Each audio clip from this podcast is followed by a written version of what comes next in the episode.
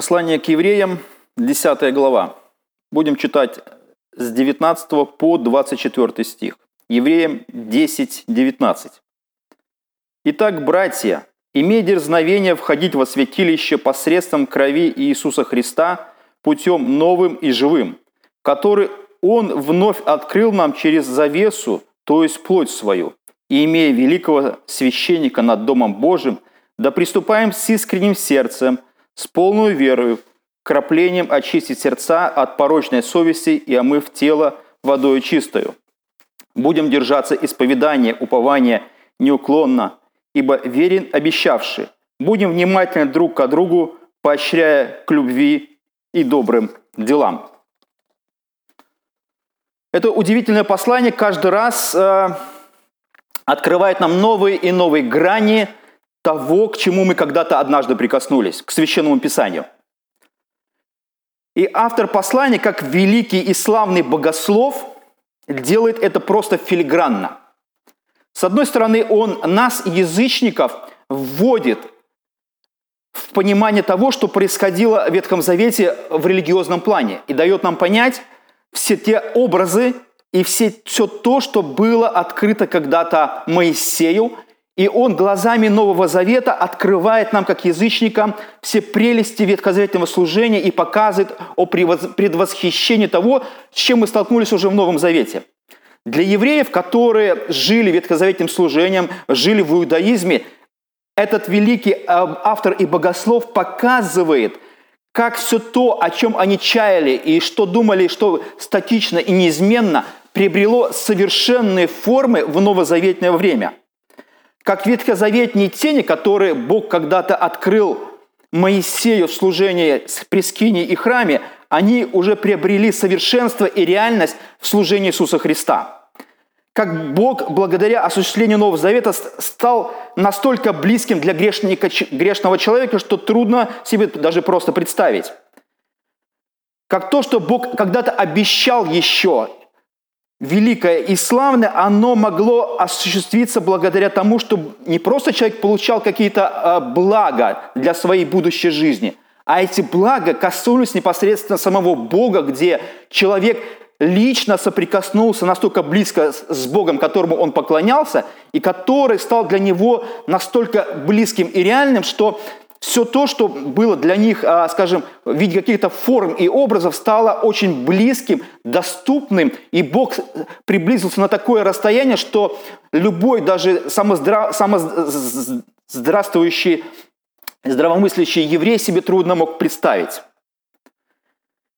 Когда я э, изучаю это священ... священные тексты, послания к евреям, то это меня не просто восхищает, это просто трогает меня до глубины самого сердца. Это бриллиант Нового Завета, я по-другому, не могу сказать. То, с чем я столкнулся. Я думал, что кроме того, что существует послание к. Э, послание к римлянам, написано апостолом Павлом, или Бог, который изрек через апостола Павла, нет ничего более, скажем, изящного и филигранного, то, что, да, послание к римлянам – это удивительное и великое послание.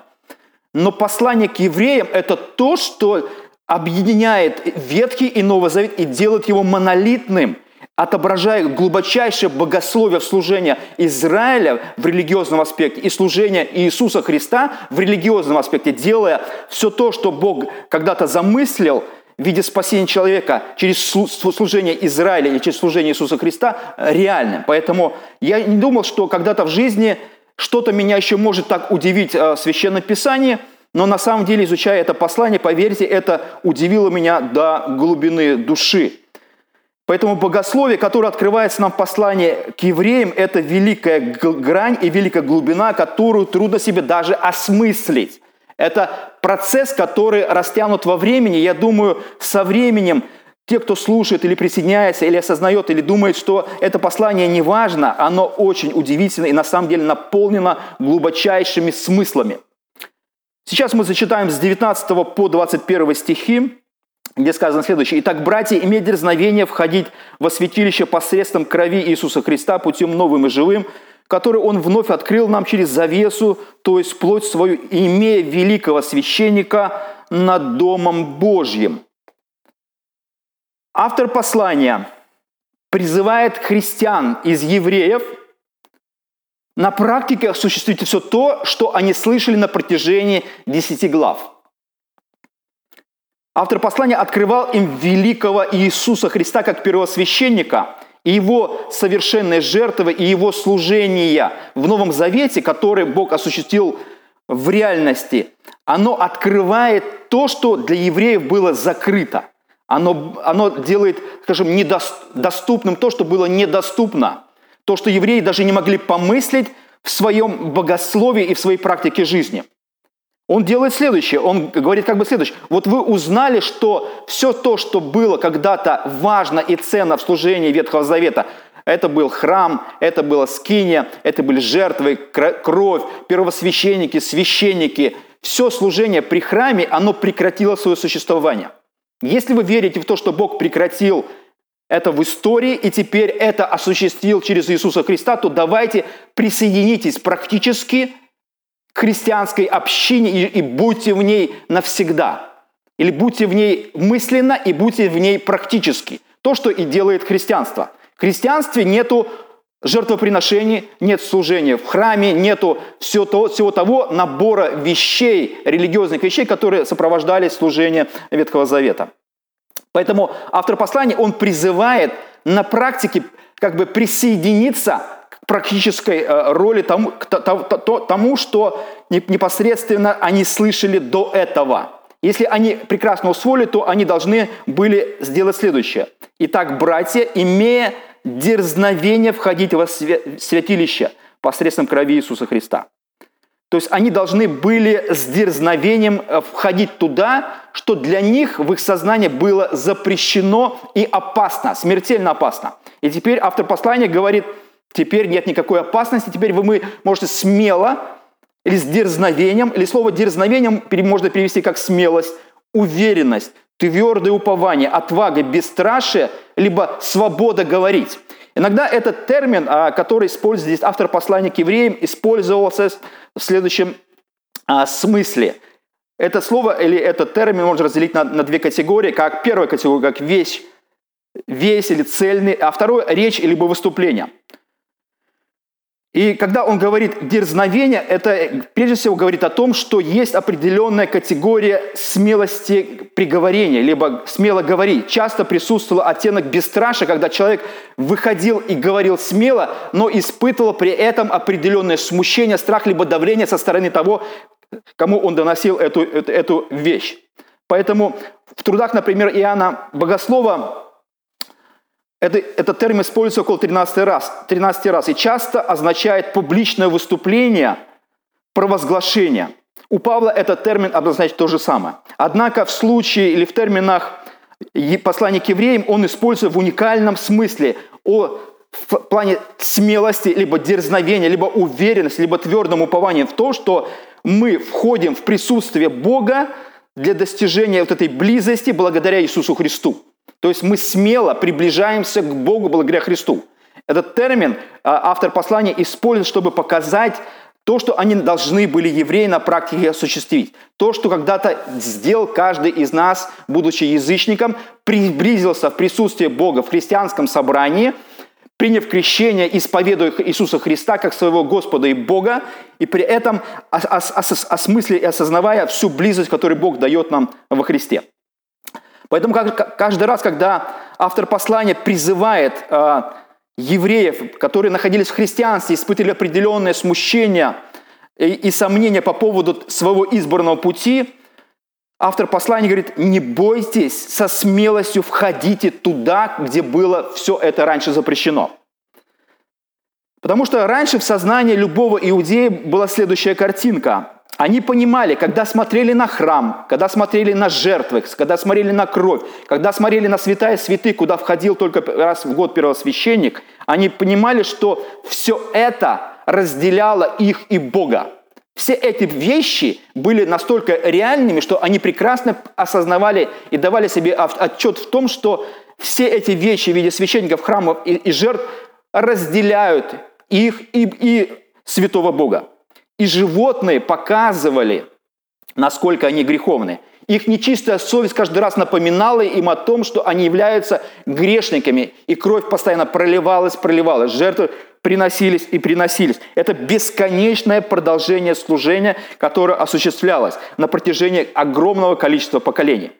Но сейчас, когда автор послания призывает верующих евреев Точно так же, как, так и нас, язычников. Мы, может быть, до конца и не осознаем то, что мы никогда с вами и не видели этой преграды. Мы никогда не участвовали в служении Ветхого Завета. Мы никогда не приносили животных, не проливали кровь животных. Мы никогда не видели служения священника. Мы никогда не видели храма. И все это не разделяло нас и Бога. Мы в Новом Завете всегда вошли а, напрямую к Богу через Иисуса Христа и сделались близкими к Нему настолько, что даже нам трудно представить. Но нам нужно понимать, что служение Нового Завета в категориях откровения, которое Бог говорит через а, автора послания к евреям, это совершенно новая категория вещей, с которыми евреи доселе не имели никакого, а, скажем, прикосновения. То, о чем говорит автор послания и почему он их призывает дерзновенно входить в святая святых, либо слово «святилище» здесь использовано, речь идет о следующих. Они соприкоснулись с категорией вещей, которые для них были непонятны – Автор послания до того, как призвать их с дерзновением войти в присутствие Бога, а, он говорил о том, что есть вечный и совершенный священник, который превосходит любого первосвященника, который был когда-то в истории служения Израиля. У них никогда не было такого понимания, что был, будет когда-то однажды один и навечно. Что будет однажды принесенная жертва, которая будет когда-то осуществлена. Что будет когда-то однажды пролита одна всего лишь кровь этой святой жертвы, которую не нужно будет больше на протяжении истории проливаться. Что кровь, которая будет пролита Иисусом Христом или которая пролита Иисусом Христом, покрывает все грехи как прошлые, настоящие, так и будущие. Что совесть, которую евреи имели, которая имела характер несовершенства, осквернения, и то, что они все время ощущали после каждой принесенной жертвы, что на завтрашний день я пойду в мир, я пойду в собрание своих братьев и сестер, буду жить обычной жизнью, и опять грех, грехи вернутся, которые мне нужно будет опять покрывать жертвами и кровью животных. И это все время будет до бесконечности происходить. И еще категория, которую он открывает, и почему он говорит им с дерзанием ходить, что он говорит, вы теперь становитесь святыми благодаря Христу. И ни один еврей не мог себе помыслить настолько, что он настолько свят, что может входить на, в святая святых – как это сделал, сделал первосвященник, который, на, прежде чем войти в святая святых, очищал себя, освящал, готовился целый год для этой церемонии, чтобы на короткое время войти и живым выйти из этой святая святых. А Бог говорит следующее в Новом Завете. Вы стали святы, еврей не мог себе понять, насколько свят, что ты теперь входишь в святая святых навсегда. Ты больше из этой святая святых никогда не выходишь. Ты никогда больше не, скажем, не имеешь возможности даже просто выйти, ты все время находишься в присутствии Бога. Всегда, навечно благодаря Христу. Поэтому знание, которое открывалось через автора послания к евреям, оно двигало людей смело в присутствии Бога на практическом уровне. Вы должны были оставить служение Ветхого Завета, оставить храм, оставить кровавые жертвы, все то, что было когда-то еще на протяжении какого-то времени, это еще до разрушения Иерусалима и храма осуществлялось, но христианство уже на это время было, и евреи, которые присоединились к христианской церкви, они должны были на практике осуществить это, это, этот образ. Они должны были все это оставить и быть уверены в том, что то, что они выбрали, очищает, освещает и делает их совершенными, и приближает их очень близко к Богу. Поэтому Слово, которое он использует, слово «дерзновение» – это прежде всего уверенность в том знании, которое сейчас делает людей детьми Бога, и который вводит их в семью. И он называет их «Итак, братья». Это не просто братья-иудеи, как иногда, хотя использовали евреи этот термин, как братья по плоти, как Павел иногда говорил. Но здесь братья в плане того, что они входят в семью Бога, где соединяются вместе, как и евреи, так и язычники в одну семью. И дерзновение вот в этой категории, которую использует автор послания к евреям, это говорит, прежде всего говорит о том, что дерзновение это, – это уважение к тому, что Бог сделал во Христе. Если евреи отвергали саму концепцию Нового Завета и жертву Христа, они проявляли свое неуважение по отношению к Богу и то, что Бог сделал во Христе. или отвергали его волю, которая осуществлялась непосредственно во Христе. Поэтому дерзновение – это прежде всего оценить и спокойно войти в присутствие Бога благодаря крови Христа, которая имеет огромную ценность. Мы входим в присутствие Бога почему? Потому что кровь Христа, которая пролилась, имеет огромную ценность. Это не просто кровь животного, это кровь Сына Бога. Это не просто жертва, это жертва Сына.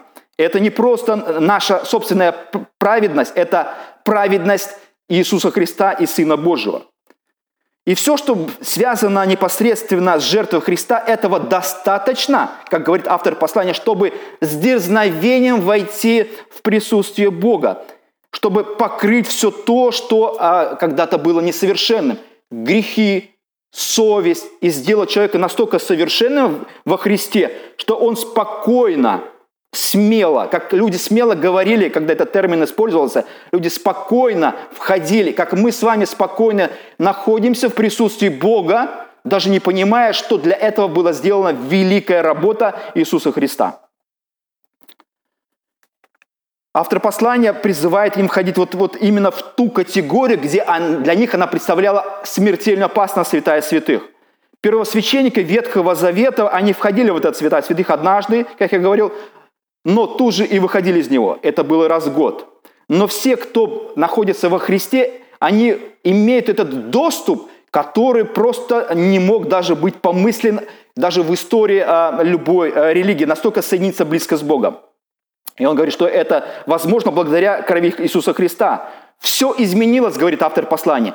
Все изменилось, когда кровь Христа была пролита. Это было недостижимо, когда кровь только животных проливалась. Но после того, как кровь Христа была пролита, присутствие или вхождение святая святых стало доступным. То есть все изменилось в одночасье, когда Христос пришел, умер, и при этом Он а, пролил свою святую кровь. То есть кровь сделала доступ к святому Богу реальной и доступной. Автор послания, он дальше э, призывает верующих э, войти в присутствие Богом э, новым и живым путем, как он здесь и говорит.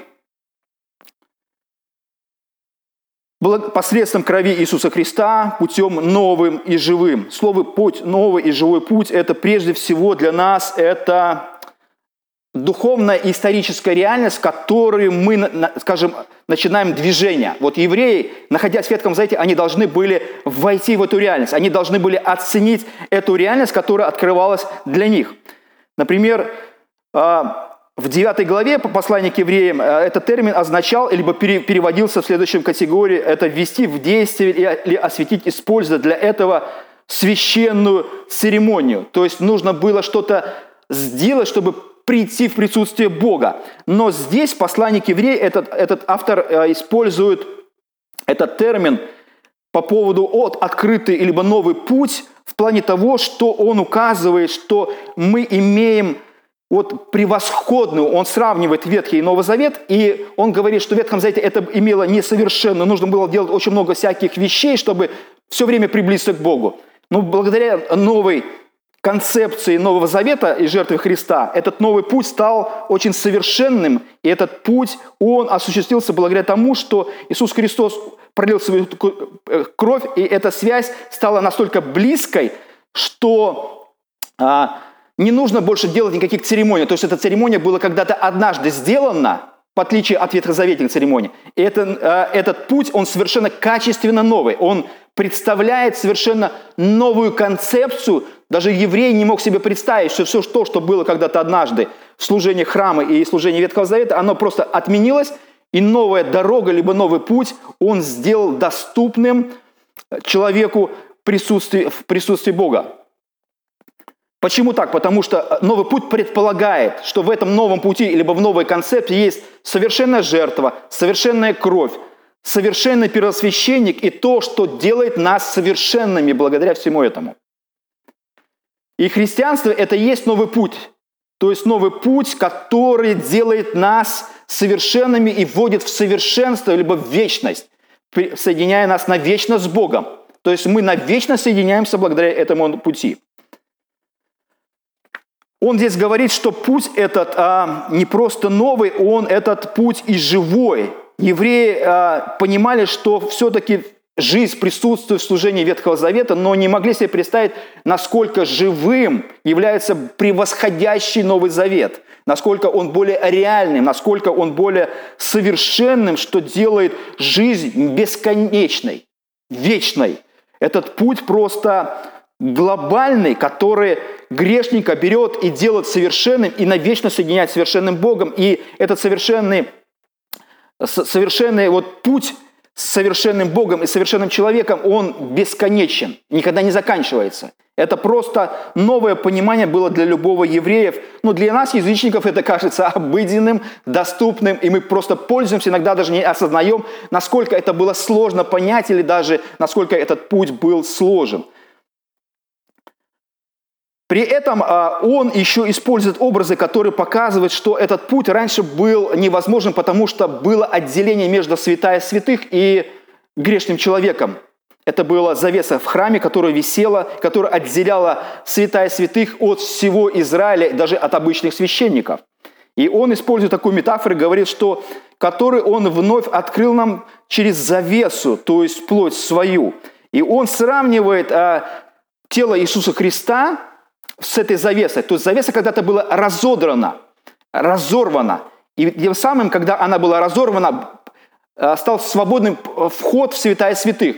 То же самое, когда Христос пострадал своим э, телом, либо его тело было разодрано, либо оно было убито, и благодаря ему телу, либо его жертве, мы входим в святая святых, благодаря его, его жертве и его телу. Поэтому автор послания, он использует все время для евреев понятные категории и понятные образы, чтобы они прекрасно себе понимали а, все то, с чем они раньше имели, имели дело, но при этом он адаптирует это все под Новый Завет. Он дает им понимание того, что все то, что было когда-то однажды несовершенным, оно стало совершенным в новом совершенном, в новых категориях совершенства, благодаря Христу. И все, что Он при, приносит. И он называет Христа в 21 стихе, имея великого священника над Домом Божьим. Великого священника. Это говорит о том, чтобы евреи, которые были в христианстве, которые уже вроде бы укоренились и следовали за Иисусом Христом, они должны были все-таки внутри осознать и понять, что все то священство, которое было до Христа, оно прекратило свое существование. Даже если евреи еще видели, что храм существует, туда приносятся жертвы, еще есть священники, которые это на практике осуществляют, то для Бога это уже не имеет никакого смысла, потому что есть совершенная жертва Христа, есть совершенный священник, первосвященник по чину Мелхиседека Иисус, который уже вошел в святая святых, за которым нужно следовать как великим вождем, которого Бог назначил над Домом Божьим. Поэтому если евреи еще смотрели на старых первосвященников, это представляло для них смертельную опасность. Поэтому автор послания перенаправляет их мышление и дает им понимание того, что новый первосвященник, он поставлен самим Богом, и если они не последуют за ним, то они погибнут. И он в 22 стихе а, переходит а, к новой категории и помогает евреям в осмыслении. 22 стих. «Да приступаем с искренним сердцем, с полной верою, окроплением очистив сердца от порочной совести, а мы в тело водой чистую». Он опять в 22 стихе Почему он использует именно такие образы? Потому что все эти образы непосредственно связаны со служением ветхозаветнего э, служения при храме и при жертвах. Он все эти категории использует уже в категории Новом Завете, чтобы адаптировать Ветхий Завет под Новый. Он показывает, что все образы, которые были в Ветхом Завете при служении храме, где, как говорит, да приступаем с искренним сердцем – то есть Бог желал, чтобы когда евреи приносили жертвы и проливали кровь животных, чтобы не только это было формально, что к этому было приложено и их сердце. Их сердце должно было быть соединено с этой жертвой в осознании своей греховности, когда они это понимали, что за них умирает животное, проливается невинная кровь, и они, будучи грешниками, спасаются благодаря этой, этой, этой святой жертве. Поэтому сердце и покаяние о своих грехах, сожаление о своих грехах и сожаление о собственной греховности должно было присутствовать в служении Израиля. И он это переносит в категорию в Новый Завет и говорит, что приступаем с искренним сердцем. В Новом Завете мы по-другому осмысливаем жертву Христа. Мы понимаем, что мы, будучи грешниками, спасены совершенной жертвой. И каждый раз мы приступаем к Богу, всегда помним, помним об этом. Эта мысль всегда сопутствует всей нашей жизни. Мы понимаем всегда, даже будучи спасенными, оправданными, прощенными людьми, кем мы были. Мы всегда об этом помним, и это очень важный фактор. И приходя к Богу, даже с дерзновением мы понимаем, что мы спасены, и Бог проявил к нам великую милость. И дальше он говорит, приступаем с полной верою, что непосредственно должно было быть вера в то, что Бог говорил, в откровение, которое Бог говорил. Мы, они должны были приступать краплению очистить сердца от порочной совести. Опять слово «краплением очистить сердца» – это образ, использованный в Ветхом Завете, когда крапилась кровь, когда заключался новый Ветхий Завет – то же самое кровь крапилась, когда Христос умер и заключался Новый Завет. Все эти образы соединяют ветхое и новое. Дальше он говорит, что очи, очистив э, сердца от порочной совести, то есть порочная совесть, либо вещи, которые не удовлетворяли человека при служении Ветхого Завета и делали совесть несовершенной, потому что жертвы все время приносили, грехи все время совершались. Это дело человека несовершенным, человек никогда не был уверен в своем будущем. Поэтому когда Бог пришел во Христе, Он сделал совесть совершенной. Новая категория вещей. Человек уже не думает о том, что с ним будет в будущем. Он уже уверен в том, что он спасен раз и навсегда, и все его грехи покрыты. И он уже больше не переживает, и совесть его спокойна всегда. Мы так всегда себя чувствуем, даже если мы согрешаем. Мы не думаем, что то, что мы согрешаем, лишило нас вечности. Нет.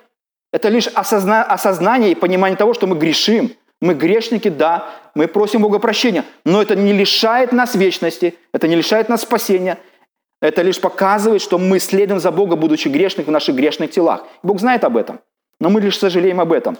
Дальше он говорит, что а, а мы в тело водою чистую, это опять образ ветхозаветного служения. Это использовалось при э, день первосвященника или день очищения, когда исторически в Ветхом Завете было все вещи связаны с очищением, но он говорит, это уже о новозаветном служении, а мы в тело водой чистую, то есть мы должны уже быть омыты Словом, мы должны присоединиться к жертве Христа, верою, мы должны соединиться с Ним и в осознании того, что все, что сделал Бог, достаточно и совершенно. И в 23 стихе он продолжает убеждать, либо настаивать на следующем. Будем держаться исповедания, упования неуклонно, ибо верен обещавший. Почему они должны держаться исповедания? Потому что верен обещавший. Бог для этого все сделал. Поэтому что нужно сделать? Держаться того, что Бог сделал.